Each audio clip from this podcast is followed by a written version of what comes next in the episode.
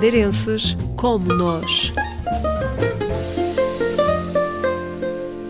Foi a paixão pela biologia que levou Ricardo Rocha a fazer-se ao mundo em 2007. Após o meu mestrado em Inglaterra, fui um ano para a Finlândia, onde estive associado à Universidade de Helsínquia a fazer investigação com Madagascar. Passei cerca de dois anos e meio no Brasil, onde estive a trabalhar na Amazónia brasileira. Depois disso, estive a trabalhar em Inglaterra novamente, ligado à Universidade de Cambridge e estive no Reino Unido cerca de três anos. Agora, este biólogo é professor de conservação da natureza na Universidade de Oxford, no Reino Unido. Ser professor aqui é um privilégio enorme. É uma das melhores universidades do mundo.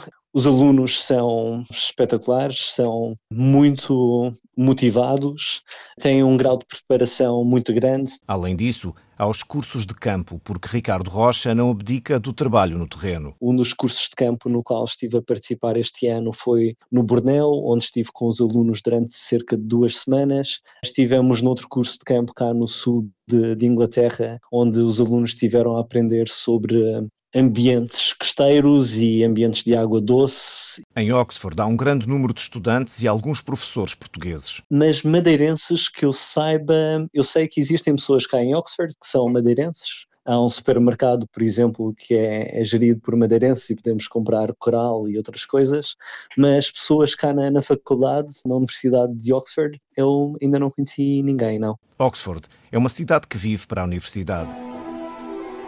É uma cidade muito Harry Potter. O mundo académico está muito presente.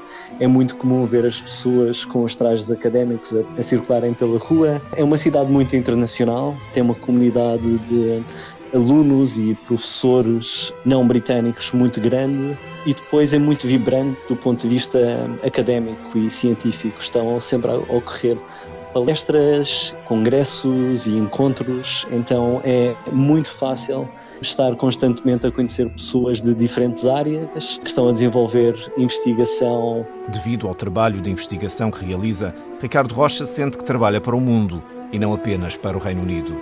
Eu agora estou com projetos em andamento em demasiados sítios, desde Guiné-Bissau, São Tomé e Príncipe, ainda faço muito o trabalho de campo na Madeira, estou a trabalhar em Madagascar ainda, agora com o curso de campo que, que estou a ir ao Bornéu, talvez comece a fazer investigação por lá. Temos trabalhos da Amazónia que ainda estamos a publicar. O mundo da ciência é competitivo. Ricardo Rocha deixa conselhos a jovens estudantes para que possam seguir oportunidades.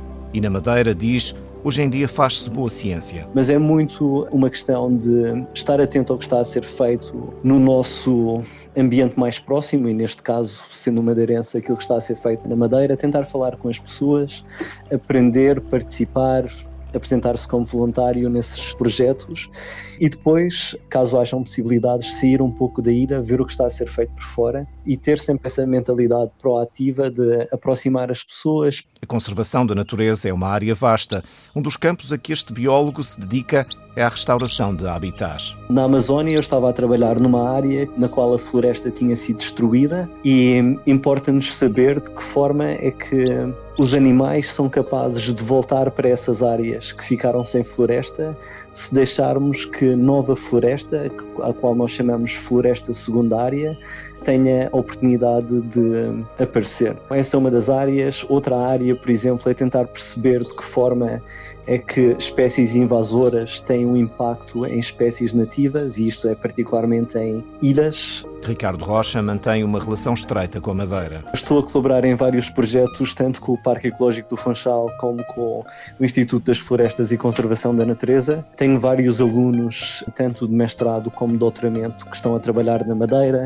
Agora, com a minha ligação ao Oxford, estou a, a levar vários alunos de cá de Oxford para a Madeira para fazerem teses de mestrado e o objetivo é que a longo, a longo prazo esses alunos continuem para doutoramentos. Da ilha que o viu nascer, sente falta do tempo ameno, do mar e do céu azul. Sinto falta de ser capaz de andar para todo o sítio, como fazemos aí no Funchal. As distâncias são mais pequenas, se ir à rua, encontrar várias caras conhecidas. Mas para já não pensa em voltar.